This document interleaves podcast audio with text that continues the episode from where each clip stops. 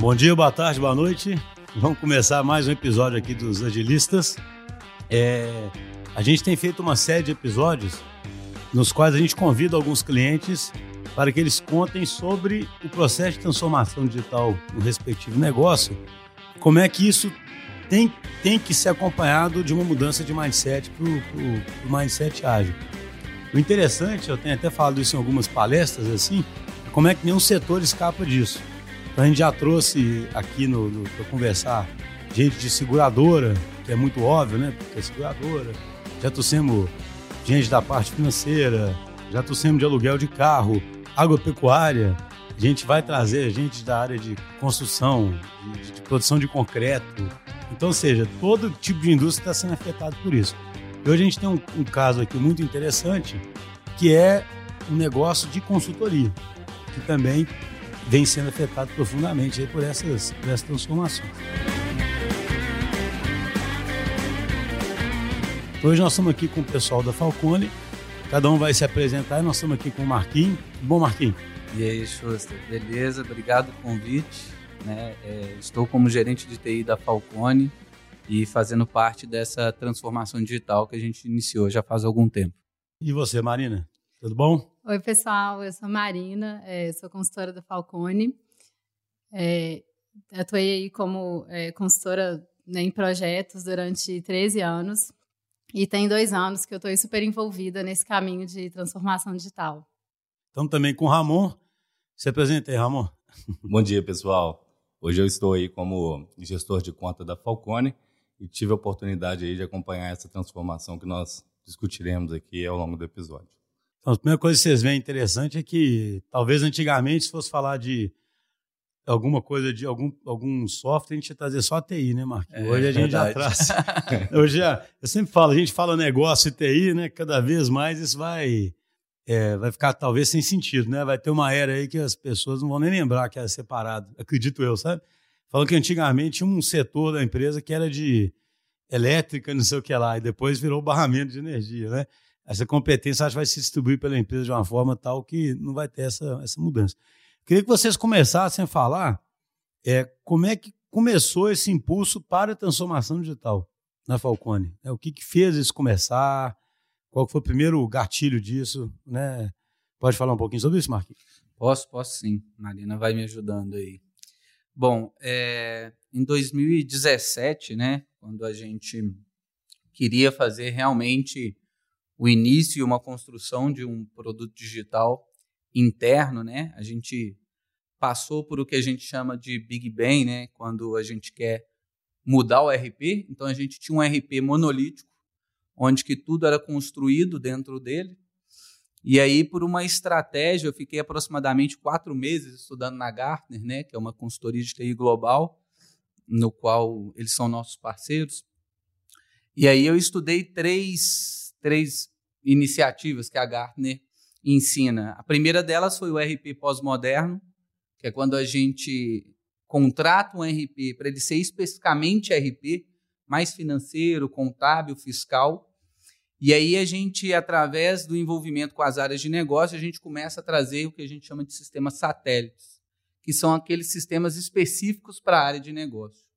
Uma segunda frente que eu estudei junto com a Gartner foi a questão do Pace Layer, onde a gente tem três camadas.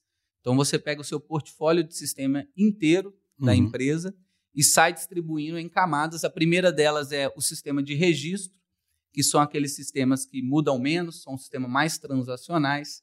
O segundo, a gente tem um sistema de diferenciação, são sistemas, às vezes, que pertencem ao mesmo segmento, mas é propriamente do, do negócio, né? ou seja, é core do negócio. E uma terceira camada que são os sistemas de inovação. Os sistemas de inovação são aqueles que, apesar da empresa do mesmo segmento, é um diferencial muito competitivo com a outra. E o terceiro e último modelo que eu estudei da Gartner foi o Time, porque para você sair de um sistema monolítico, tem que ter um roadmap pré-definido. Então, o Time ele prega que o T é de quais sistemas eu vou tolerar, quais sistemas eu vou investir, quais sistemas eu vou migrar e quais sistemas eu vou eliminar. Então, para a gente não fazer tudo de uma vez, né, que é esse famoso Big Bang, sair de um RP monolítico e sair comprando tudo, construindo tudo, a gente então é, separou através do Pace quais sistemas a gente queria atacar nessa onda 1. E aí que a gente chegou então ao nosso primeiro projeto digital, eu chamaria assim, que é um dos nossos sistemas core, que é um sistema da formação de equipe, onde a gente aloca os consultores nos nossos projetos. E uma grande preocupação que a Falcone tem é que todos os projetos batam as metas e atinjam resultados positivos, alavancando a empresa para um outro patamar. Então a gente teve esse primeiro projeto, que foi um projeto mais interno, né? era um sistema core, um sistema chave nosso. E na virada da saída desse RP monolítico para esse novo RP que a gente contratou, que era o Oracle Fusion Cloud, né? já era um RP 100% em cloud, então a gente já tinha alguns desafios de integração, alguns desafios que eu vinha estudando muito a questão da experiência do usuário, né? Então esse sistema eu já queria centralizar ele para a demanda que o usuário tinha. E aí a gente conheceu a DTI, né, como uma referência já do mindset, da tecnologia ágil, é, das ferramentas em cloud, né, em ponta, né, é, não só de infraestrutura, mas também desenvolvimento. E aí a gente fez o nosso primeiro design sprint, Schuster. Eu acho que esse foi o primeiro marco né? Quando eu, eu lembro que eu convidei, né? Diferente que antes, as pessoas chegavam com um, um, um camaço de papel, né? Aquele manual enorme, chegava na minha mesa e falava: desenvolve para mim esse quero sistema. Quero isso aí, né? Toma. Quero isso daí. Tá aí tudo que você precisa fazer. É, e aí, qualquer dúvida, você me pergunta, né? E parecia uma barça aquele negócio, né? Então, eu fui e falei, cara, que tal a gente construir junto? E ele me perguntou como eu li o livro Sprint, né, que é o, o livro da Google Ventures lá, e aí é, deu essa oportunidade do Design Sprint, né?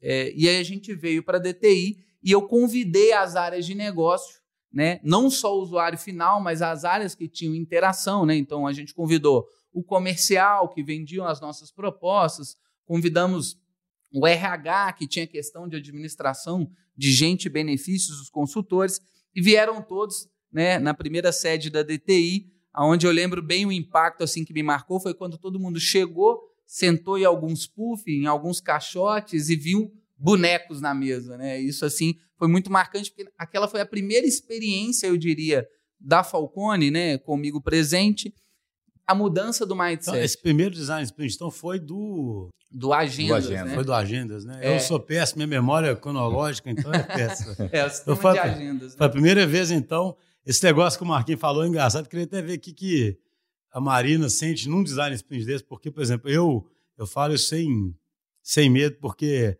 ainda mais que sou engenheiro, né? Quando eu chegava num lugar, o cara botava uns brinquedinhos na mesa, cara, eu falava assim, esse cara tá de sacanagem comigo, né? Não, não. Vamos fazer logo, né? Exatamente. Qual que era a sensação, Marina? Você, você achava que aquilo era meio, pô, esse pessoal tá, tá, tá exagerando? É, você... Eu acho que foi um, uma mudança de paradigma para a gente, né? Principalmente é, no segundo Design Sprint, que vieram é, vários sócios, vários consultores, o nosso pessoal é bem pragmático e bem focado em resultados e o pessoal olhou o Lego, os brinquedos, e olhava para mim e já perguntava, Marina, é, já que você me trouxe. isso é sério? Onde que isso vai dar? Vou trazer meu filho, né? e às vezes no meio do dia eles falavam, não, tá super legal, eu tô gostando, mas assim, aonde que a gente vai chegar com isso? Qual que é o resultado concreto? Tá super divertido, mas e aí? Então eu sentia essa esse receio mesmo, assim, de onde que esse caminho vai dar, esse jeito diferente de fazer. Eu acho que tem uma diferença é muito grande nesse jeito de trabalhar que muda essa relação de TI negócio, que deixa de ser uma relação de cliente-fornecedor, que o negócio vai falar, TI, eu preciso desse sistema, desse produto, dessa funcionalidade, e a TI vai especificar e entregar. Então, é um jeito diferente. O Design Sprint começa é, como um primeiro ponto de partida que junta o negócio uhum. e a TI juntos, aí não tem essa divisão, né? vira um, uma equipe de trabalho né, para resolver um problema e chegar numa solução. É interessante, é legal você lembrar disso, então, né, Marquinhos? Ou seja, foi bem marcante. Talvez foi um primeiro momento onde houve uma cocriação, né? E talvez onde o pessoal começou a perceber que não é simplesmente você contratar um escopo, né? Que é uma das coisas mais difíceis que tem, né? Principalmente para uma cultura que é muito orientada a controlar exatamente os resultados e tudo, né? Porque assim, o design sprint ele já começa a dar um indício de que nós temos mais são hipóteses, ideias, coisas a serem perseguidas do que propriamente uma solução muito fechadinha, né? Foi por isso que você lembrou disso? Porque eu achei interessante você lembrar como um marco muito grande, é, o pessoal vir né, num ambiente diferente, co-criar junto e talvez começar a ser uma chavinha para mudar o mindset, né? Teve uma coisa assim que. Foram várias coisas que me marcaram, né? A própria Denise Heller me marcou muito, né? Porque ela começou a me provocar a questão da experiência do usuário, né? Uhum. Uma coisa que nós, eu, você, Ramon também, que já fomos desenvolvedores, né? Que nascemos da área técnica, não muitas vezes a gente olha para isso, né? A gente está mais preocupado em funcionar do que realmente na experiência do usuário, que leva ele, né? Ou, ou as situações que, que o leva a usar aquele software. E aí a Denise, ela pontuou bastante, mas uma coisa que me marcou muito também, além dos bonecos, além da, da do framework, etc., é, da metodologia, enfim, foi a questão da multidisciplinaridade. Uhum. E naquela época, né, hoje já está mais no momento que é a questão dos squads, né? Mas naquela época eu já estava construindo um squad intrinsecamente, né? Uhum. Porque eu estava trazendo lá uma pessoa do RH, uma pessoa do comercial, uma pessoa do viagens. E quando essas pessoas começaram a jogar os seus problemas né, na mesa, né, que é para discutir o design sprint, ali eu estava sentindo que eu não estava resolvendo um problema só. Eu estava resolvendo vários problemas, né, que são os problemas integrados, que muitas das vezes a gente não percebe isso, né? A gente constrói às vezes um sistema para uma área de negócio específica e não vê as integrações em volta dela. Então, quando eu trouxe todo esse time, é, eu acho que todo mundo contribuiu. E foi um salto, porque eles se sentiram parte daquilo, né? Poxa, como é que você lembrou de mim? Como é que você aceitou a me escutar? Então, isso foi um marco muito importante. É, eu acho interessante destacar para quem nunca teve essa experiência, porque muita gente pode pensar assim, ah, mas, poxa, basta, basta o cara de TI lá em campo, em algum lugar, entrevistar, né? O, é, exatamente. Que é o, o, cada um, né? Mas é interessante porque esse, esse clima, esse, essa questão que você colocou de ser multidisciplinar, mais um clima, um clima lúdico, o que, que ele faz? Ele solta as pessoas, ele tira, ele acaba um pouco aquela questão de posição. Você tem na mesma sala um sócio, um consultor, uma pessoa de operação. A gente tem essa experiência com os vários outros clientes, né, que vêm diretores e tudo. E a intenção é que cada um contribua ali com o conhecimento que ele tem e que é pertinente ao fluxo né, que a gente está. E aí, quando você começa a criar um clima lúdico, daqui a pouco até esquece, sabe, que na sala ali está um, um cara importante da empresa e começa a realmente falar. Né? Por isso que a, a, a dinâmica tem valor. É, eu acho, é, José, que tem um, um, desafio, assim, o design sprint é um primeiro ponto de partida para isso, mas depois que a gente vai desenvolver o produto, a gente tem esse desafio de é, manter isso daí para frente, uhum. né? Porque muitas vezes, que foi o nosso caso, que a gente está em transformação, e eu vejo isso em outras empresas, assim, a estrutura, a governança, os processos, as métricas, os incentivos, não às vezes estão preparados para trabalhar desse jeito. Então, quando a gente está entrando num produto que é inovação, que tem certeza, que passa por esse processo de descoberta do problema, do mercado, da solução, é, ele não, não vai funcionar muito bem com a gestão tradicional. Né? Uhum. Ou seja, quando a gente pensa aí, ah, um ciclo de um ano de metas, de orçamento, de controle, a gente está falando de criar uma coisa nova. Então, como que a gente vai ter trabalhar essa multi, é, esse time multidisciplinar dentro dessa empresa? Como que a gente vai ter métrica para isso? Como que o design sprint é maravilhoso, mas eu senti um pouco isso na prática. Terminou o design sprint, mas e aí? Volta tudo Sim. ao normal? Sim. Como que a gente vai fazer todo um ciclo de desenvolvimento desse produto, mantendo, né? Mantendo Não, isso aí, que a gente construiu ali. Essa, eu acho interessante isso que você fala, porque tem um risco muito grande do design sprint ser tratado quase como um pequeno waterfall ali, né? Que a pessoa fala, ah, definiu, agora faça o produto. E não é, né? Mas então, me conta um pouquinho. Você depois virou PO de um produto, não foi? Isso. O que mostra uma mudança. O fato de existir um PO já é, um, é uma mudança, né? Você, como, é, como é que foi essa mudança depois para... É, não, sem, sem dúvida é uma mudança. Eu, eu vejo, né, eu e o Marquinhos, a gente estava conversando é, sobre isso, como que é, de dois anos para cá, o tanto que a gente evoluiu e a gente vê esse caminho, né? Então, eu acompanho, sou ouvinte do podcast, tem aquele episódio que vocês falam sobre o primeiro passo. Uhum. Como o primeiro passo é desafiador e é importante, a gente já deu. O primeiro, segundo, terceiro, já tropeçamos, estamos arrumando, corrigindo a rota para a gente acelerar o ritmo. Então a gente já teve avanços, né? Eu, eu fui designada, né? Peguei esse desafio de PO, que eu nem sabia exatamente o que era PO, não sabia tanto sobre o mundo ágil. Mas adorei o desafio, abracei, mergulhei, estudei aí, fui em evento, curso, ouço podcast, converso com os colegas, vivo esse ambiente aqui na DTI para ir entendendo isso. E é uma coisa que a gente tem crescido, né? Hoje na Falcone, a gente tem esses produtos e quer ter mais produtos, mas tem todo esse desafio de é, é estruturar esses processos, esse jeito de trabalho para isso, né? Então eu vejo hoje o meu papel é muito é, tentando ser essa cola que vai unir desenvolvedor com TI, com comercial, com financeiro, com sócios, com a diretoria e organizar o orçamento, o reporte, pensar as métricas e fazer esse link desse modelo ágil com uma gestão tradicional, né? Como que a gente vai é, fazer coexistir essas duas gestões, esses dois olhares dentro da empresa? Entendi. É interessante, o Ramon, você da sua perspectiva aí do nosso lado, né? Como é que você, o que foi mais marcante para você durante esse período aí? Você consegue, igual o Marquinhos lembrou muito claro aí, né, do design sprint. Eu falo nessa questão da Falcone, porque a gente sempre fala mesmo, é um movimento de pequenos passos, né? Não dá para imaginar que uma empresa que se comporta tradicionalmente, ela chega de repente, pá, entra na, na brincadeira, faça assim, né? É, um, é uma mudança gradual de cultura que, que vai chegar, inclusive, no ponto onde a empresa entende que tem que chegar, né? Não vai ser todo mundo igual, né?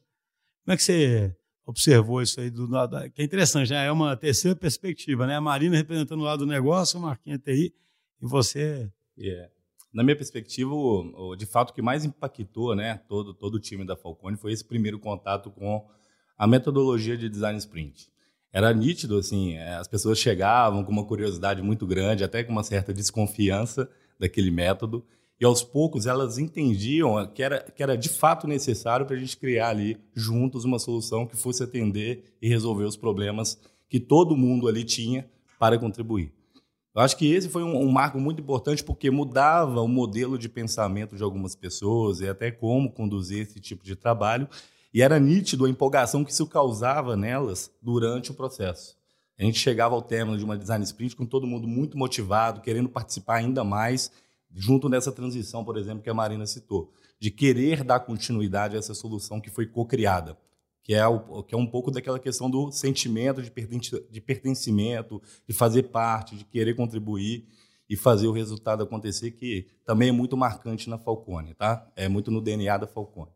Um outro ponto também que me chamou muita atenção e me marca muito até hoje é a questão de, após esse primeiro contato com a cultura DTI, com o modelo que a gente tem, as pessoas geralmente ficam curiosas. E isso é muito benéfico para o trabalho, porque elas nos procuram, elas gostam de aprender, geralmente estão abertas. Então, a Marina, como PO, a Priscila também, que foi a PO né, do, do Formação de Equipes, do Agendas, eles buscam esse conhecimento, eles transformam outras pessoas dentro da Falcone, e isso faz com que o ambiente seja favorável e tenha os incentivos para que a gente consiga fazer, de fato, a transformação. Esse, esse para mim, são os dois pontos mais marcantes desse início de trabalho com a Falcone, dessa essa transformação que a gente fez juntos. Não, é porque tem uma coisa que é interessante, o Ramon falando, lembrou muito bem, assim, né, que acompanhou toda a jornada com a gente, né, dessa transformação, é que é, a nossa presidente hoje, Viviane Martins, né, ela é uma pessoa que apoia muito essa visão e transformação digital, né? É, mas uma coisa que ela nos pede sempre é medir para ver o resultado que a gente está gerando, né? São os ciclos.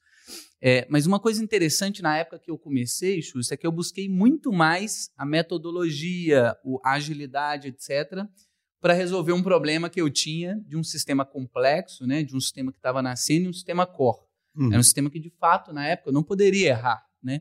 Porque era o único sistema make que a gente estava fazendo. Uhum. Né? Então, eu só tinha um fornecedor de Isso é importante para a operação, né? Extremo importante, né? É, hoje, o sistema formação de equipes, né, o sistema de agenda, é o sistema que hoje é para todos os consultores e para toda a empresa. Né? Tanto para o administrativo, tanto para a consultoria em campo. Mas e aí, depois desse design sprint, foi legal porque é, a, a, gente tinha né, um, uma, um pedido da, da, nossa presidente que era assim que a gente queria fazer uma evolução ágil também. Né? Evolução ágil é não olhar só para uma coisa, olhar para mais coisas, evoluir mais coisas. E aí a gente começou assim, Bom, a gente já está desenvolvendo um produto interno, core.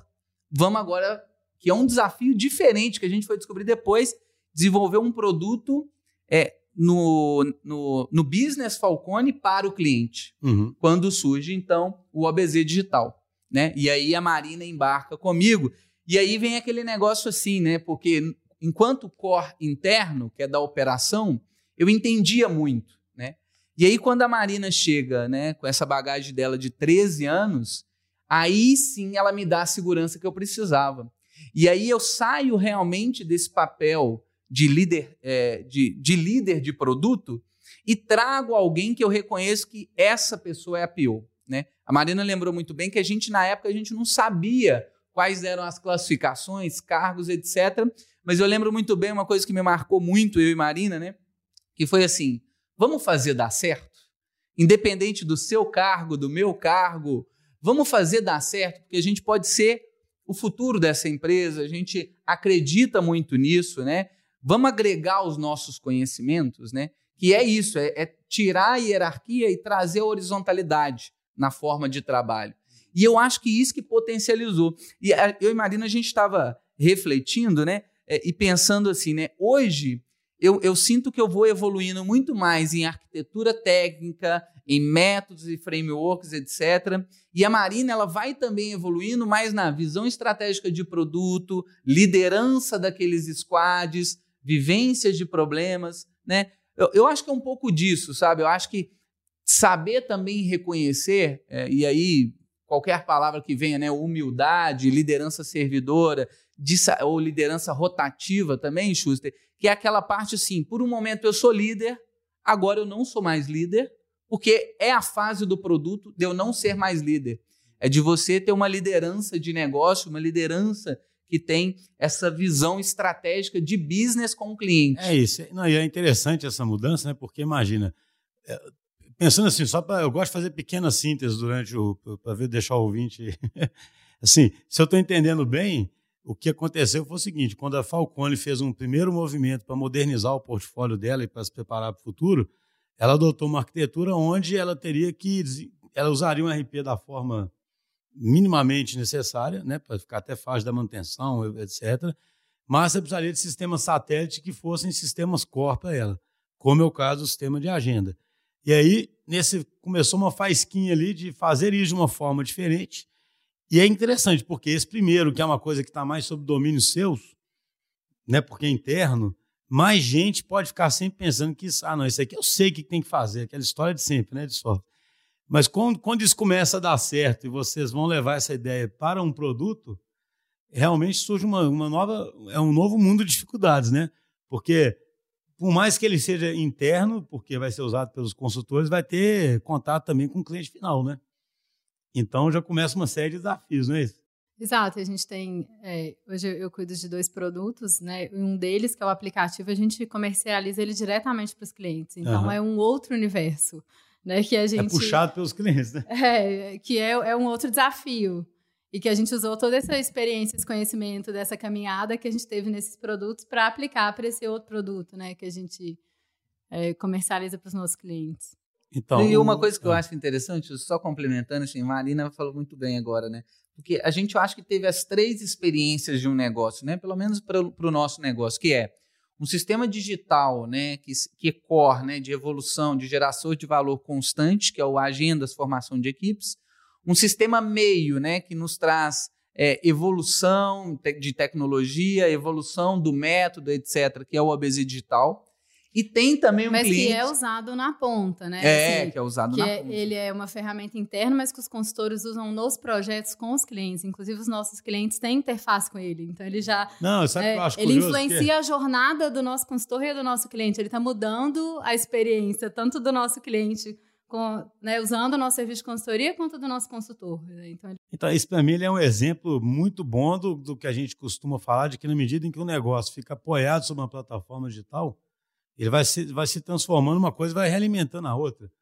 Porque vocês, imagina, vocês já partem fazer um produto desse pensando, eu vou conseguir agregar tais benefícios ao, ao OBZ. Mas na medida que vocês fazem isso, vocês vão aprendendo outras coisas possíveis. E na medida que vocês aprendem outras coisas possíveis, outros modelos de negócio podem aparecer, né? Então, assim, aí sim nós estamos falando de transformação, entende? Né? Assim, quando você pega ali aquele modelinho, o Gartner fala de ambição digital, né? Você tem a parte de excelência operacional e, e, e, melhorar a experiência, mas tem a parte também de novos modelos de negócio, né? E, na verdade, assim, quando você começa a criar uma plataforma digital onde você executa o OBZ, o que, que isso pode virar? Eu, né, eu, imagino que alguém, muitas pessoas devem ter uma visão, mas ninguém sabe exatamente, né? Isso tem tanta, tanto potencial, né? Tanta... Tantos caminhos possíveis, né? E, Não, eu, e a experimentação vai dizer o caminho, os caminhos, né? Que a gente pode, pode seguir. Não, e o aprendizado ele é constante, sabe? Quando a gente acha que a gente tem certeza por onde vai, tem, acontece um cliente, vem uma experiência que manda assim, cara, não era aqui. Mas o terceiro produto que eu acho que a gente completa o ciclo assim, né? Que a gente vem buscando é o aplicativo que a Marina citou, né? Porque esse aplicativo ele já está direto no cliente. E ele soma para uma coisa que a Falcone acredita muito, que é a transferência do conhecimento. Que é assim, né? Geralmente as consultorias vão, fazem projetos de início, meio e fim, depois elas voltam, né? No caso da Falcone, a gente tem uma preocupação que é a transferência de conhecimento, para que aquele resultado ele continue acontecendo no cliente. E o aplicativo ele vem para isso, Schuster. Uhum. Porque muitas das vezes tinha essa dificuldade, né? Que a nossa consultoria, que está constantemente fazendo junto e transferindo conhecimento, quando a gente saísse, o cliente não fizesse Vai ou perdesse né? aquele conhecimento. E aí eu estou vendo uma transformação nisso, que é quando a gente tenta digitalizar uma parte, né? Ou tenta transformar realmente aquilo ali em um produto digital, a gente consegue manter a continuidade é, do como método. se estivessem presentes lá ainda, né? Exatamente. Forma, né? A gente é ainda... é lembrado, sabe, Chus? A todo momento o cliente... Cara, eu já não... Eu, eu, eu, acho engraçado, né? Teve um cliente uma vez que, que falou uma coisa que eu acho que a gente teve sucesso total no projeto, foi eu não me vejo mais não tendo esse produto digital, no Sim. caso do aplicativo, né? Porque aquilo faz parte hoje do dia dele, né? Faz parte da rotina dele, faz parte dos desafios dele.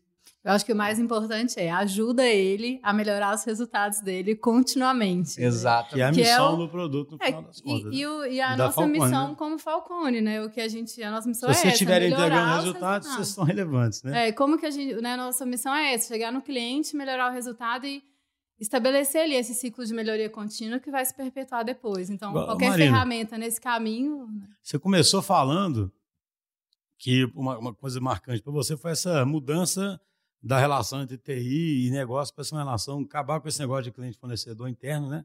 E ser uma relação colaborativa, né? Que é uma coisa que a gente repete, assim, a exaustão, né? A gente fala assim, tem, temos que falar, não tem aquele filme, temos que falar sobre Kevin, né? Temos que falar sobre, sobre isso, né? É, na prática, você consegue, assim, mostrar o que, que o que, que aconteceu, o que, que você sente que é diferente hoje do que era o tradicional, entendeu? Para alguém, alguém que está na sua posição. Porque o PO é interessante hoje, porque é o seguinte: o PO acaba tendo um papel meio até de coach nas organizações que estão querendo é, mudar o, esse mindset, porque como o coach está lá com skin the game, né? Ele é que está priorizando e ele que está meio que defendendo essa forma colaborativa de fazer, ele tem um interesse obviamente, enorme, que vai dando certo, né? E ele pode enfrentar a resistência de um tanto de gente fora que não entende, né? É isso aí. Então, não sem motivo, por exemplo, que os, os piores comecem a estudar para caramba a metodologia e tudo, que eles falam, cara, né? No final, que, assim, é só até uma, um rápido parênteses, já tem uma maldade, eu acho, hoje em dia, que o, o coach é quase um super-herói também, né? A gente até a gente não concorda muito com isso, no seguinte sentido, assim, é uma equipe multidisciplinar entregando resultado e o coach com mais foco em priorizar. Mas não é a mágica, né? O coach que sabe, o coach que decide, o coach que prioriza, ele que fala qual valor que gera. Pô, sabe, é, é tem esse problema hoje no mercado, sabe? O coach é quase que um super-herói, é quase que assim, o produto deu errado, você mata o PO, né? O PO vira... Mas assim, tira, esse papel seu, então, é muito importante. Mas o que, que você sentiu, talvez em relação a projetos que você passou no passado e agora, da sua forma até de agir, que, que significa essa mudança na prática, entendeu? O que, que significa colaborar ao invés de tratar de, de você chegar lá só e cobrar do Marquinhos os negócios, né? Ele como TI, e o Marquinhos também ficar só dando evasiva, como. Ou então jogando de volta, né? Oh, tô sobrecarregado, é, então isso me... aqui não dá pra fazer. Então, agora. Ah, você não especificou direito, né? Se você tivesse especificado direito, como é que, como é que acabou esse conflito? Vocês estão até juntos na sala aqui hoje. Né? é, é, engraçado. É, é, engraçado porque eu vi muito isso né, nos projetos que eu participei. Eu acabei atuando é, muito em projetos de revisão de processos, né, como consultora. E quando a gente revisa processo, a gente sempre. Não dá para não falar de tecnologia, não dá para não falar de melhor, melhorar, de melhorar processo sem falar de tecnologia. E aí o que sempre acontecia quando a gente desenhava um processo ideal é que a gente tinha que sentar com a TI, no caso era a TI do cliente, e tinha essa relação. E aí não, não funcionava muito, eu sempre vivi isso. Então, quando eu cheguei aqui junto com o Marquinhos nessa experiência, e aí ele foi me explicando, não, Marina, é um jeito diferente de trabalhar. Não vai ser assim. A gente escrever requisito, você vai escrever o requisito e me entregar. A gente vai construir junto, a gente vai conceber junto. E eu acho que está tá nisso a grande diferença. Eu não acho que é só sobre é, a gente ter um bom relacionamento ou a gente colaborar. Uhum. Eu acho que tem muito a ver com a gente não se colocar nesse lugar de que no momento zero eu sei exatamente tudo que vai ter nesse sistema e vou definir e depois de um tempo eu vou ver, que é, passa aí pela essência do ágil, que é a gente colocar nesse é, lugar de humildade que a gente vai descobrir juntos e que a gente tem que mergulhar nessa caminhada juntos. Não dá para eu passar uma especificação e daqui a três meses você me entrega. Eu acho que tem muito a ver com isso, que muda a relação. É, de vamos descobrir junto, vamos aprofundar nesse problema junto, vamos entender quais são as funcionalidades, qual é o caminho e corrigindo essa rota.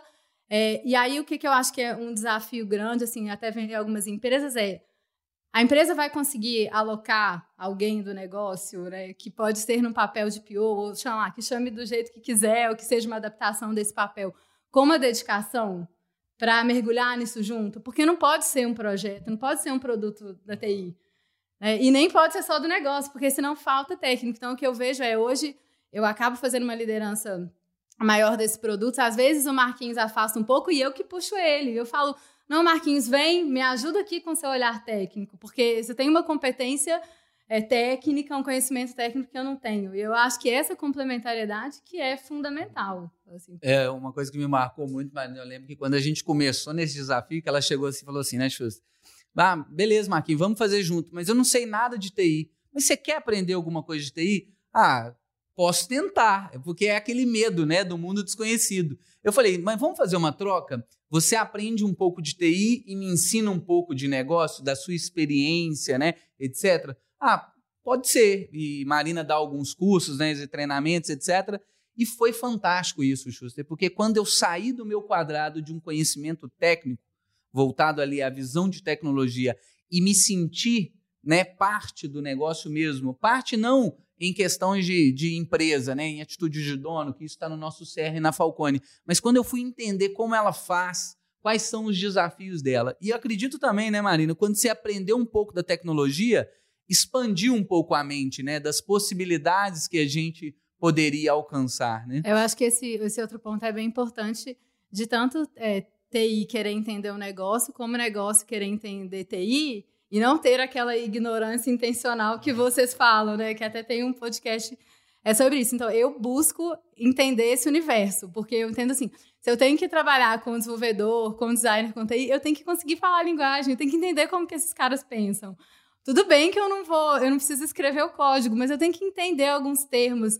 Então, as primeiras reuniões, assim, eu gosto de participar de discussão técnica, eu peço para participar, e às vezes eu fico lá escutando e pergunto depois, anoto, falo, não, me explica, porque eu acho que eu tenho que entender minimamente o que, que é isso. No início o pessoal falava uns termos, né? Ah, fazer deploy, commit. Eu ficava, gente, o que, que esse pessoal tá falando? DevOps, o que, que é isso? E aí comecei a pesquisar e perguntar, porque é, é, fundamental a gente conseguir ter uma linguagem comum. Você né? concorda que você toma decisões melhores sabendo isso? Sem dúvida alguma. Né? Sem dúvida que é alguma. o ponto nosso é esse, né? Imagina, você vai ficar lá, não me fala termo técnico, não. Né? É claro que você nunca vai virar uma pessoa totalmente técnica, né?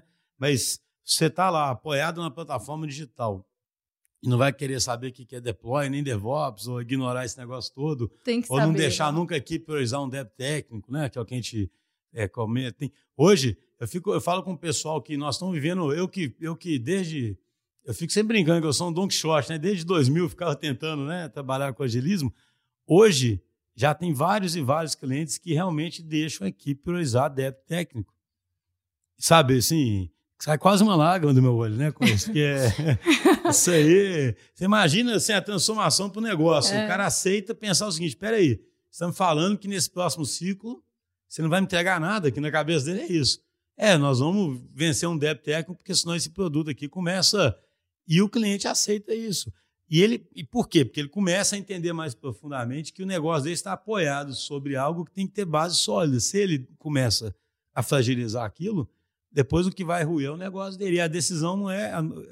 É o que eu falo, o DevTech não é incompetência, é uma adesão deliberada para fazer um, um, teste rápido, né, num dado momento. E é um paradigma difícil, assim, para mim, pelo menos que não tinha esse conhecimento de entender e aceitar. No início eu tinha dificuldade de lidar com isso. Eu falava assim: não, vocês não estão me entregando funcionalidade, vai queimar a ponta, não vai me entregar nada, mas o meu usuário não vai ver nada. E aí o Marquinhos, no início, ele se envolvia muito e me ajudava, falava: não, Marina, isso é importante. Me explicava, desenhava. Eu lembro que uma vez o Dudu da DTI levou para mim todas aquelas tabelas relacionais do banco de dados, ele levou impresso para mim, me explicou, e eu adorei, porque eu não quando ele falava, não, tem refatoração, tem remodelagem, banco de dados, isso não era uma coisa tangível para mim. Uhum, uhum. E quando ele levou e explicou, eu falei, ah, agora eu tô entendendo. Então hoje eu consigo priorizar, eu consigo entender débito técnico e vem, conseguindo perceber um pouco mais o valor. Mas no, no início. Sim. Então, eu é, queria perguntar para o Ramon, interessante, o Breno, eu tenho já a segunda vez que eu cito o Breno Cerqueira, porque ele falou uma, uma metáfora que eu gostei pra caramba de alimentar os tigres, sabe? Tipo assim, ele falando assim, cara, no começo, é, tem uns tigres lá, né? Ainda fazendo gestão do jeito tradicional. Mas se você não der comida para os tigres, eles te matam, né, cara? Você tem que alimentar os tigres e aos poucos como é que você percebeu isso, Amanda? A gente tinha que alimentar mais tigre no começo, estão alimentando menos hoje. é isso que, igual esse camarada falou, no começo vai ter mais dificuldade, né? Hoje, como é que você percebe essa mudança? Né? Eu, eu, acho que no, no início do, do, trabalho, né, é, alimentar os tigres era fundamental, até para a gente conquistar, né, e mostrar o, é, o poder dessa metodologia e interagir de uma forma bem transparente com o time. À medida que esse conhecimento, né, era trazido, a gente participava de discussões, de muita conversa juntos, a gente começava a abordar esses pontos que eram fundamentais para que essa jornada fosse de sucesso. E aí, com essa confiança, com essa transparência que a gente vai construindo e construindo juntos aí ao longo do trabalho, isso ficava mais aceitável. Uhum. E os tigres ficavam um pouco mais dóceis. Tá virando um gatinho, né? os tigres já ficavam um pouco mais dóceis, mas sempre a gente tendo um, um foco, né, um objetivo. Até na questão Falcone, o resultado é muito marcante, né? O foco em, em resultados que todo time Falcone tem, isso faz com que a gente pense sempre, olha, vamos tomar uma decisão, mas já sabendo... Então, aí você me dá um gancho para um assunto que acho que é super relevante aqui, né? Beleza, né? Nós vamos alimentar menos os tigres, talvez com controle tradicional, mas obviamente que o resultado tem que acontecer, né, cara? Né? Ninguém está ali para ficar financiando squads e não ver resultados, né? Como é que tem sido isso aí, Marquinhos? Como é que você tem conseguido correr atrás de mostrar que os squads são de fato relevantes e contribuem para o negócio? Então, na, na, Falcone, a gente acredita que é, todo objetivo, né, se você tem, ele tem que ser medido, né? São os nossos indicadores, né? É, e aí, nesse ponto, justo, eu não queria perder a oportunidade assim, né? Que tudo que nos levou a ter o sucesso dos produtos digitais, sejam eles internos ou externos, foi o time que a gente teve. Os valores da Falcone, onde a gente tem atitude de dono, fazer junto, né? bom humor, etc. O meu time tinha toda essa qualidade já que quando você coloca ele no squad, ele só soma. Porque ele tem tanta vontade de fazer dar certo, de estar junto, né? Então hoje nos times a gente tem o Vitor Teixeira, o Yuri Moraes, o Lincoln, o Túlio, eu posso falar todos aqui, porque não tem uhum. exceção mesmo, né? Porque para isso dar certo, Jussi, é, é, importante falar isso, né? O tradicional tem que funcionar. Porque, né, se a internet não estiver funcionando, se os servidores não estiverem se comunicando, ou seja, eu, eu, falo assim, né, na, na Gartner tem um exemplo do bimodal, né, Xuxa? Uhum. Que a gente tem o modo 1, que é o tradicional, né, e o modo 2. É, na minha transição na Falcone, quando eu assumi a liderança da, da área de tecnologia, eu ataquei primeiramente o modo 1. Então, quando o modo 1 ele ficou estabilizado, ele deu a segurança para eu ir para o modo 2, aí sim eu me dediquei e mais ao é, modo 2. Como dois. é que você motiva o pessoal no modo 1? É um grande desafio também. Né? Porque, porque, fica, porque hoje em dia o modo 2 que é o sexy, né? E produtos digitais. É hype, né? É, isso aqui, né? Eu acho esse, eu tenho até, eu acho esse modelo de o bimodal tem esse problema, sabe? Que ele ele claramente fala assim, né? Tem uma coisa bacana. É claro, eles falam que é o perfil, falam que tem o ninja de um lado e o. como é que é? Tem várias analogias, né? Um, um dos desenhos do Gartner. É, é tem o maratonista, é o né? E, o, e, tem o cara de sprints. É o samurai e o ninja. É né? o samurai e o ninja. Ou então o sprinter e o maratonista. Né? Exatamente. Né? E essa você pergunta só qual que você quer ser, né? Mas tem um problema, não tem? De que o pessoal sempre fica vibrando com a coisa do modo 2, né, cara? E é o que você disse sem o legado, sem as coisas estáveis também que tem que existir ali, como é que faz, né? Ô, Xusto, o que eu adoto na Falcone para dar desafio, e assim, todos os feedbacks que eu tenho lá, a gente faz o one-on-ones, né? A gente tem as avaliações 360 de desempenho. O que eu tenho percebido é que o pessoal do modo 1, né, a minha turma do modo 1 ali, eles querem desafio também. O desafio deles é um pouco diferente. Lá na Falcone, eu fiz uma reunião uma vez com todo mundo, porque estava nisso, né? Quando que vai chegar o meu produto digital? Quando eu vou estar tá aí no modo 2? Eu falo que tem no modo 1, um, ele tem três oportunidades. A primeira é, pega um, um processo que está padronizado e vê o que você pode melhorar. E você precisa de quê? Você precisa de ferramenta? Você consegue melhorar esse processo desenvolvendo? Ou a, a, a gente tem que contratar uma empresa para vir e fazer esse diferencial? E pensa sempre nesses três. Você consegue? Existe uma ferramenta? Ou existe alguém que sabe e pode vir fazer? Então, o que eu faço para o time do modo 1 se sentir conectado, se sentir motivado, é aprendizado. Uhum. É dar desafio assim, cara, evolui no que você já conhece. Ou seja, modo 1 não tem que ser estagnação, não. Né? Não, cara, não, é não assim. tem que ser estagnação, tem que ser a busca pelo conhecimento contínuo. Porque as pessoas acham, né, Xuxa, que o modo 2 é, é, é, legal porque é, é, novo, novo, novo, novo, novo. Mas se você pegar um legado, cara, dá para você fazer ele também ser desafiador. Dá para você colocar métricas nele para, cara, como é que eu seja mais produtivo? Como que eu quero ser mais digital na parte de experiência do usuário? E aí, ultimamente, Chus, eu venho pensando muito nisso, sabe? É, teve um podcast também que teve aqui, se eu não me engano, ou o Daniel Amorim ou o Alberto. Eu conheço muito o Alberto também, e fico assim, Cara, qual que é o meu papel nessa transformação digital, sabe? Eu, eu, vou ficar onde, né? Qual cadeira que eu vou sentar? E aí, por um tempo, né, como eu nasci na área técnica e muitos desses produtos eu peguei também para fazer alguma coisa, eu hoje venho é, estudando muito essa parte da liderança servidora. Você mesmo é, fala muito isso sobre o jardineiro, né? Uhum.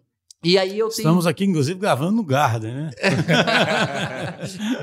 Não sei motivo que aqui chama Garden. Garden. Porque isso, para mim, que é o meu futuro hoje, né? no meu papel, que é ser uma liderança servidora, é tirar os impedimentos, é dar liberdade para qualquer um da empresa vir falar comigo. Né? Eu lembro que no passado era assim, Marquinhos, temos um problema, vai ter que falar como gerente comercial.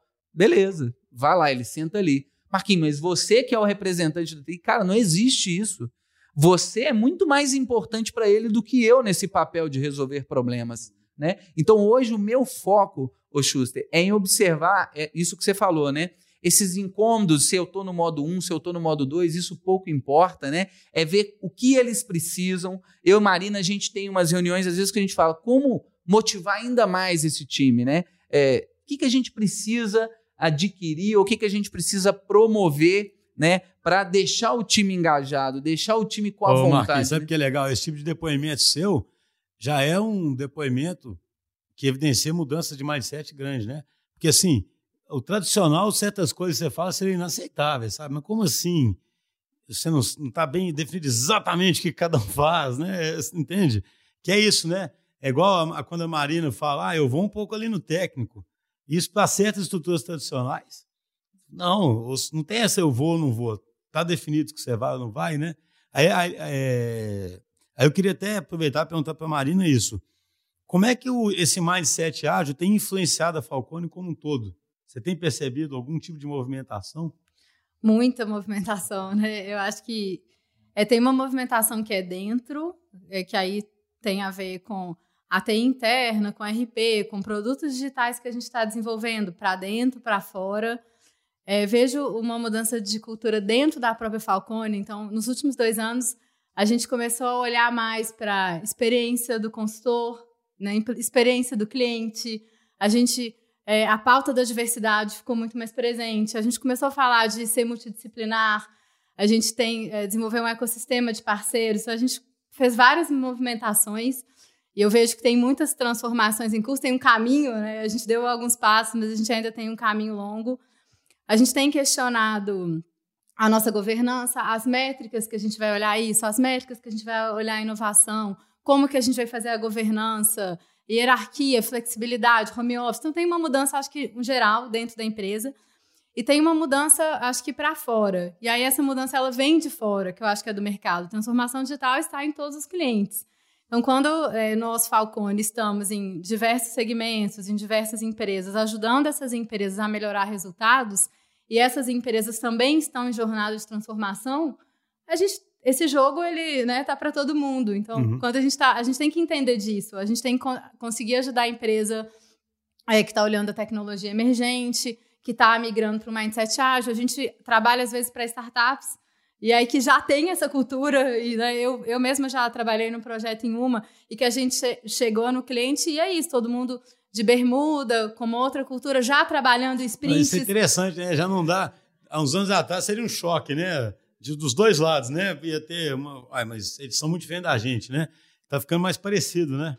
É, então eu vejo essa adaptação no nosso time, nos nossos consultores, no nosso jeito. O que eu vejo é que, assim, a essência da Falcone de resolver problemas, de melhorar resultado, não muda. A gente vai chegar, vai entender um problema, vai desenhar um caminho, pôr uma meta e alcançar esse resultado. O que eu vejo que muda é o como a gente vai fazer isso. Pode ser levando um parceiro de tecnologia, pode ser usando uma nova ferramenta, porque o que a gente não quer perder é ajudar a empresa a chegar no resultado. Como? Tudo bem, assim, a gente tem que evoluir, a gente tem que. Né?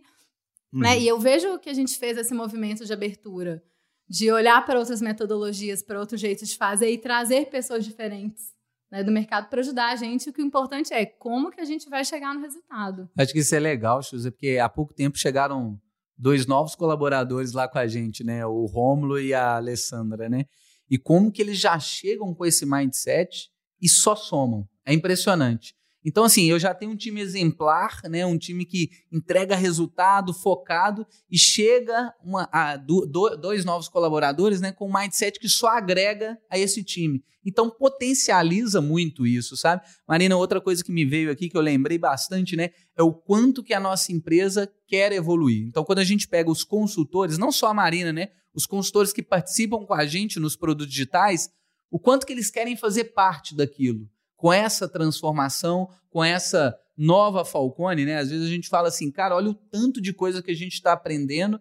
E, e, uma coisa que eu vejo, Justo, é que por mais de eu ter iniciado nesse mindset ágil, nas metodologias ágeis antes, né? Hoje eu me sinto igual a todos, assim, que está embarcando nesse desafio, né? Eu fico falando com a Marina assim, o quanto ainda tem para a gente aprender, né? Porque quando eu pego assim, né, na Falcone só eu tenho oito anos, né, mas de carreira eu tenho 15 anos, comecei muito cedo, e aí é, eu fico vendo o quanto que eu estou aprendendo cada vez mais e mais rápido. Né? Cada vez está chegando mais coisas, e aí como eu vou traduzir isso? Né? É, hoje eu tenho conhecido muitas pessoas voltado para a experiência, né, voltada para o que traz credibilidade para o cliente, o que traz autenticidade, né? A Falcone ela tem uma marca e ela é muito respeitada por todos os resultados que a uhum. gente já deu, que ninguém contesta, né? Mas a gente sabe que a gente precisa evoluir e eu acredito muito para evoluir para ainda dar mais resultados para os nossos clientes, né? Uma coisa que o professor Falcone, né, o nosso fundador, ele, ele fala muito que todo cliente que nos contrata tem que encontrar na gente resultado positivo, né? De, de ver realmente aquela dedicação que a gente dá junto com os clientes, né? Porque a gente tem esse papel, sabe, o, o Schuster? Acho que o Ramon deve ter visto muito isso, né? Que a gente faz junto com o cliente. A gente não entrega só um PPT, a gente pega e faz junto com o cliente porque quando a gente é alocado Tem dentro um do jeito cliente... de dar resultado mesmo é estar tá junto é ali. É estar né? junto. Não, eu acho assim, quando a gente é Isso alocado... nós compartilhamos, no... né? Nós temos até uma camisa. é verdade, é verdade. É, entrega é questão de honra, né? O que eu vejo que a gente está mudando, assim, é esse como tá junto, a gente está aderindo a novas ferramentas. Então, Pode eu já ser vejo... de um gente, digital também, né? A gente tem cases, né, de projetos que a gente já está fazendo jornada, que a gente já está ajudando os nossos clientes com esse conceito de experiência, que a gente já está aplicando ferramentas de design thinking quando a gente vai desenhar processos. A gente já tem, tem rodado sprints em indústrias, que a gente né, casa aí o PDCA com alguns né, princípios, algumas ferramentas ágeis. Então, ao invés da gente, né, a gente tem case que ao invés da gente planejar durante muito tempo, a gente roda vários PDCAs em ciclos mais curtos, já trazendo um pouco isso.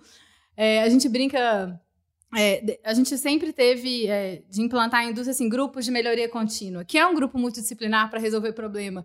A gente vê algumas similaridades com a ideia de squads. Uhum. Então tem Sim, muita coisa, a sim. gente já tem feito esse, a gente tem feito esses paralelos e, e mudado um pouco esse jeito de, de implementar essas ferramentas. Sabe o que que eu acho é, bonito disso? A gente quer até fazer um episódio só sobre isso. O processo de mudança, ele não é um processo linear, sabe? Ele é um processo, porque eu falo assim, o processo de mudança convencional, documentado em vários livros famosos, sabe? Tem, acho que é Cotter, né? Tem um cara famoso que sempre é assim, é quase que ir de um ponto A para um ponto B, muito bem definido, entendeu? E aí você, você pensa no ponto B e você pensa na mudança que você vai fazer. Vocês falando, eu identifico exatamente uma outra metáfora que um cara faz, assim, você vai explorando o adjacente possível, sabe? Aquilo que é possível fazer, e aquilo vai, e aí outras coisas novas vão sendo possível, possíveis, né? Isso vai influenciando outras pessoas, e aí o cara faz uma metáfora que eu acho legal, que é assim, isso é, é igual misturar café com leite, né? O negócio vai espalhando, entendeu? E depois não... Então, assim, esse negócio é muito interessante. Daqui a, você pode chegar, de repente, alguém que estava na Falcone antes desse, desse processo começar e passa quatro anos, ele fala, ai, vocês usam design thinking agora, não sei aonde, vocês usam sprint aqui, vocês fazem isso ali. Como é que isso foi planejado? Isso não foi exatamente planejado deliberadamente, né? Isso vai é, se espalhando um pouco pela organização e na medida que espalha, muda o mindset mais gente. Porque esse é um problema recorrente, né? Toda grande organização sabe que tem que mudar. E aí ela quer ter um plano muito claro para essa mudança. Mas ela não precisa desse plano tão claro. Né? É difícil, ela tem que ser ágil para fazer a mudança ágil. E é interessante que ela vem de todos os lados, né? A gente já teve projetos que a gente chegou no cliente, o cliente trabalhava com sprint de duas semanas. O cliente já trabalhava assim. Como que eu chego como consultora e não trabalho É, fala, assim? não, não, a gente Então, não, vamos fazer outro cronograma aí. Foi né? uma coisa tem- natural, a gente foi adaptando, estudando, aprendendo, fazendo, porque tá aí, né? Tá, tá no mercado. Então, posto isso aí, Marquinhos, para a gente ir fechando, qual que seria o próximo passo, a próxima adjacência que você quer explorar? Você falou que tem muito desafio, né? Que coisa você sente que é um próximo avanço que você pretende fazer? Chus, eu acho que o próximo avanço, assim, pelo menos enquanto liderança ali da TI, né, mais preocupado ali do, eu falo com a Marina, mais no chapter de tecnologia, né, e agora que a gente já tem os nossos produtos, é de escutar ainda mais os nossos clientes, sabe? É de pegar feedbacks constantes, é de es- escutar deles qual o próximo passo. Eu acho que o primeiro passo eu dei, é, a gente avançou, né, todo mundo junto ali. E agora, é, e foi engraçado, né? Porque há pouco tempo, eu e Marina, a gente esteve num, num curso é, em São Paulo que a gente fica buscando por conhecimento, né? E a gente imaginou que a gente ia chegar lá e ia descobrir alguma coisa assim, nó, que vai ser o próximo passo. Quando a gente escutou que é, o passo avançado, né, mais ágil de evoluir e gerar mais valor é feedbacks, né, escutar, entrar em contato, saber o, o tato mesmo, o sentimento, como é que tá o uso, você tá gostando, o que que tá faltando, provocar isso, sabe, Schuster? Nós irmos atrás do cliente em busca de uma melhoria contínua e geração de valor. Não deixar como antigamente, eles pediam pra gente o que tinha que melhorar. Então hoje o meu próximo passo, é, respondendo a sua pergunta, é estar mais próximo ainda do cliente, seja ele interno ou seja ele o próprio cliente da Falcone. Estreitar mais ainda, melhorar o canal né, de comunicação. Melhorar o canal de criar um ponto, Chus, que ele fique super confortável de qualquer problema nos acionar. E aí uma qualidade que a gente tem muito na Falcone é que a gente está totalmente disponível para o cliente. Né? Então o cliente ele tem vários canais de comunicação e qualquer procura que ele nos faça, o foco é, né? Eu e Marina, enquanto líderes de algum produto, é vamos resolver o problema do cliente. Depois a gente vê qual que é o processo da gente padronizar esse relacionamento, esse atendimento. Uhum. Mas vamos resolver em primeiro lugar. Acho que é esse o, o próximo E passo. você, Marina, o que que você enxerga aí de próximo passo aí? Ah, ou, eu, ou próxima coisa que você quer explorar, né? O que que você sente assim, que você, pra onde você pretende avançar? é, eu vejo que a gente é, tem avançado o ritmo dessa caminhada. Então, acho que isso é um ponto que é, eu entendo que é o que a gente tem que perseguir agora, a gente continuar nessa jornada, nesse caminho de transformação que a gente está seguindo, mas num ritmo mais intenso. Então, quando né, eu penso nos produtos, amadurecer esses produtos, crescer, escalar, conseguindo ouvir o usuário, conseguindo entregar valor, amadurecendo essa cultura dentro da própria Falcone para a gente poder crescer essa jornada, inclusive com outros novos produtos que a gente quer desenvolver. É, e eu acho que tem um, um cuidado, então, é, por um lado, eu acho que essa cultura é importante, esse mindset ágil é importante, e por outro lado, um cuidado da gente não entrar nessa onda hype de seguir o meio pelo meio, Sim. que eu vejo algumas empresas fazendo, né? De ser ágil por ser ágil, de usar uma ferramenta porque ela está na moda. E eu acho que isso é um cuidado que a gente da Falcone tem, porque a gente é muito pragmático, né? Como se você é engenheiro, a gente é muito pragmático, tem foco em resultado, em valor, a gente questiona muito tudo. É aí que eu acho que esse foi um dos das sabedorias do professor Falcone quando foi lá no Japão e buscou esse conhecimento de gestão, que foi isso, assim, como a gente usar o método para de fato gerar valor e a gente não pegar no meio.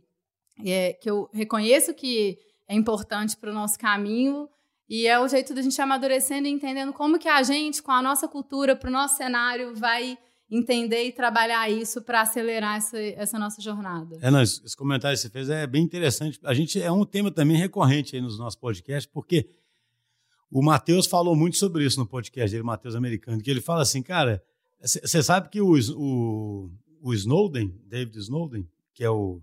Eu sempre confundo, é o Eduardo Snowden que é o espião, né? O David Snowden que é um cara que fala sobre, é um dos líderes sobre, que fala sobre complexidade, é, ele, ele no, eu não vi a palestra, não, eu tive que sair do congresso antes, o Vinícius que viu a palestra, ele me contou, né, que ele, foi ano passado, né, no, naquele, você estava lá, né, Ramon? Estava lá também, lá no Agile Trends, é, do ano o, passado. O Isolde fala uns negócios que ele é muito ácido, né, ele primeiro fala assim, cara, se até as empresas grandes aí, já, tipo assim, fala assim, as IBMs e Accenture, ele fala assim, se ele fala, tá, gente? Não tô falando, é, o Snowden, né?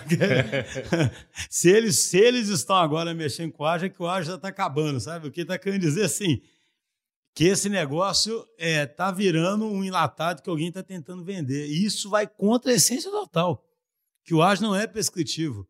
A essência do ágio é o quê? Você entender os princípios, igual vocês estão buscando entender, e, e, e aplicando aquilo que é plausível, que tem sentido na prática de vocês e não pegar um. Comprei um ágil, vamos usar. Aí daqui a pouco você está fazendo coisa que não tem sentido na cultura, no problema seu. E, mas é isso que muita empresa gosta de vender, porque para muitas estruturas de empresas que vendem é muito mais fácil enlatar um troço e sair vendendo por aí, vender para 200 lugares e convencer o cliente que ele está ficando ágil, né, cara? Ô, Jus, mas tem uma e a gente coisa... vê isso nos nossos Nossa, clientes. É, muito, né? A gente muito. chega em muitos clientes nossos que compraram o ágil ou compraram o squads e fizeram de um jeito é, sem ter essa clareza de onde quer chegar com isso e às vezes chamam a gente, chamam a Falcone assim, ajuda a gente a organizar isso. Então, por isso que a gente tem, começou a entender mais desse universo, porque é, não é só sobre colocar 50 squads e colocar ágil rodando e colocar um Kanban na parede. Não é só sobre sim. isso, né? Sobre onde que a gente quer chegar com isso, né? Que esse é, eu acho, eu acho que esse ponto ele é tão importante, Júcia, que é, de verdade que eu queria comentar, que é só criar squads, né? Que são os jargões, os hypes, etc. Cara, criar squads, as empresas, qualquer uma cria. Uhum. Agora, eu, eu mudei uma palavra, sabe, Chus? Antigamente eu falava muito em controle, sabe? Então eu criava ali as metas, etc., e chamava de controle. Hoje eu tô é, mais no monitoramento, sabe? Então, tudo bem se um mês eu desviar, mas eu estou monitorando, eu vi que desviou, volta. O que não pode deixar de acontecer é medir. Uhum. Então, assim, vamos criar o squad, mas qual o objetivo desse squad e como que eu vou medir esse squad? E que seja em períodos curtos, sabe, uhum. Para eu, de fato, ver que aquele squad está gerando valor. Então, não é só piscina de bolinha, fliperama, fica o que quiser, etc. Porque isso, cara... Isso é a parte fácil, né, de, de imitar, É muito né, fácil, cara? porque isso aí realmente é só você colocar. Você sabe mesmo. que tinha uma época aqui na DTI, quando a gente começou a fazer a sede nova, a gente ficava assim, não vai botar puff aqui não, porque... Eu já participei de uma reunião com puff, cara. Eu falei, que desgraça, cara. Você fica sentado ali no chão com a coluna doendo, sabe que é bonitinho, né, cara? Aí a, a, nessa, agora no Garden, os arquitetos botaram uns puff ali, nós somos vencidos, né? Eles falam que é confortável. Gente, mas Beleza, já estamos aqui com quase uma hora de conversa. Acho que foi muito bacana, né? Teve, deu para explorar muitos pontos bons. Agradeço demais a presença de vocês. E no futuro podemos fazer outros episódios. Abraço, Marquinhos. Xusta, obrigado aí a oportunidade. Eu acho que a gente está crescendo junto, né? Enquanto, enquanto parceiros, Falcone e DTI. E estamos tendo a oportunidade de aprender muito mesmo, muito cada dia. Né? Então, obrigado a oportunidade. Espero aí voltar em breve com mais novidades, que o que ah, a gente mais tomara. gosta é compartilhar a experiência. Obrigada, pessoal. Né, obrigada novamente pelo convite. É muito legal estar aqui novamente. Né? Eu estou sempre por aqui. Hoje à tarde mesmo eu tenho reunião aqui. É, mas é bem legal participar. E aí, Ramon, valeu? Valeu, pessoal. Obrigado aí pela presença. É muito bom é, conviver e participar disso com vocês aí no dia a dia, né? na, na prática. Obrigado. Isso aí, pessoal. Um abraço.